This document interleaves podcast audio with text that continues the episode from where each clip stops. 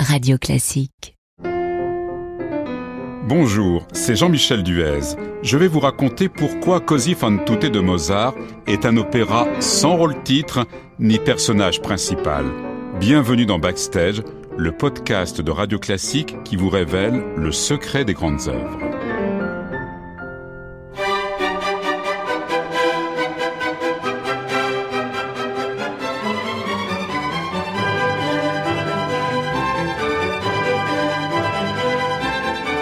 Dans Così fan tutte, ne cherchez pas de rôle-titre ni de personnage principal. En revanche, vous trouverez un quatuor de deux jeunes sœurs, Dorabella et Fiordiligi, et de leurs fiancés respectifs, Ferrando et Guglielmo, qui vont être manipulés par un vieux briscard célibataire, Don Alfonso, et Despine, la servante des deux sœurs. Chacun des personnages possède son importance propre et participe à l'intrigue. Così est un opéra d'ensemble, un jeu entre ces six personnages dont le scénario est assez simple. Don Alfonso fait le pari auprès de ses amis officiers Ferrando et Guglielmo que leurs fiancés ne seront pas toujours aussi fidèles qu'ils le croient. Avec l'aide de Despine, il leur propose le marché suivant. Feignez de partir à la guerre et revenez déguisés en albanais. Vous verrez comme elles sont fidèles. Et de fait, Dorabella et Fiordiligi ne résisteront pas longtemps au charme des deux Albanais. Elles choisiront même le fiancé de l'autre, allant jusqu'aux portes du mariage que Despine, travesti en notaire, s'apprêtait à célébrer.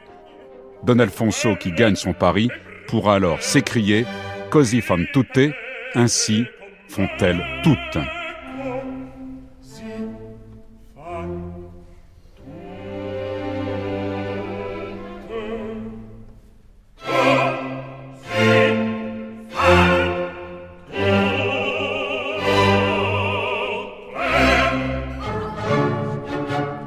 Le plus cocasse est que cette histoire, aussi ubuesque qu'elle puisse paraître, serait vraie. Le sujet de Così a été choisi par l'empereur Joseph II lui-même à partir d'une histoire qui avait amusé le tout Vienne peu de temps auparavant, celle de deux officiers de Trieste qui avaient échangé leurs femmes. Alors certes, il n'a jamais été prouvé que cette aventure ait vraiment existé, mais après tout, peu importe, car Così est le prétexte à un véritable feu d'artifice vocal, deux airs pour Ferrando, Guglielmo, Fiordiligi, Dorabella et Despina. À côté, Don Alfonso fait presque figure de parent pauvre avec un seul air. Mais ce sont les ensembles qui l'emportent, 15 au total, dont le célèbre trio des vents.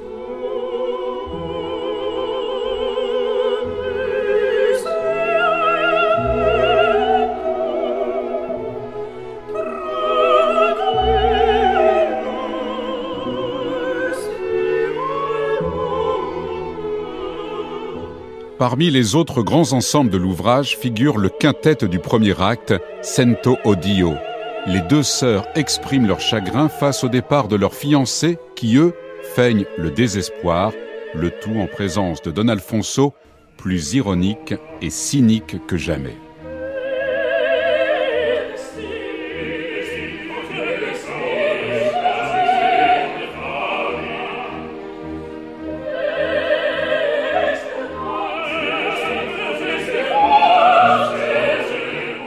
À sa création, le 26 janvier 1790 à Vienne, Così est bien accueilli. Mozart dirige du clavecin. C'est lui-même qui a choisi les chanteurs dont certains avaient participé à la première des Noces de Figaro. C'est le cas de Guglielmo qui avait été Figaro et de Despine qui tenait le rôle de chérubin. En revanche, Mozart n'a semble-t-il pas choisi Fiordiligi. Adriana Ferrarese del Berne, il se disait à Vienne qu'elle était la maîtresse de Da Ponte, le librettiste. Mozart, en tout cas, ne l'appréciait guère. Madame Ferrarese dit bien peu de choses, a-t-il écrit dans une lettre à sa femme Constance. Mozart aurait préféré Louise Villeneuve, qui finalement sera Dorabella et pour laquelle il a écrit plusieurs airs de concert.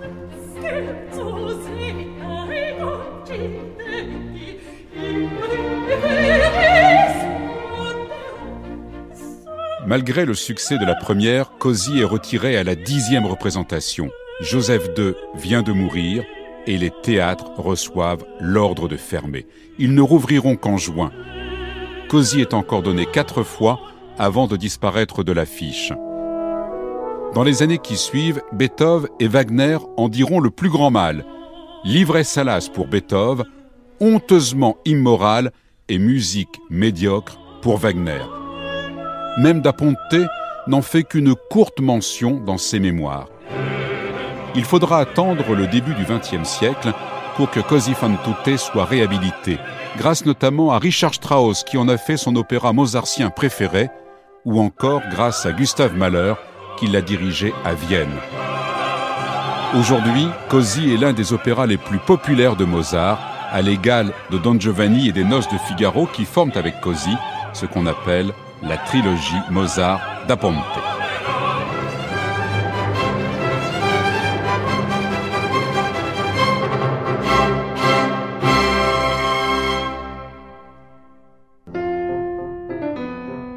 Prochain podcast, les mazurkas de Chopin. Sixtine de Gournay vous dira comment le piano a aidé le compositeur à vivre son exil.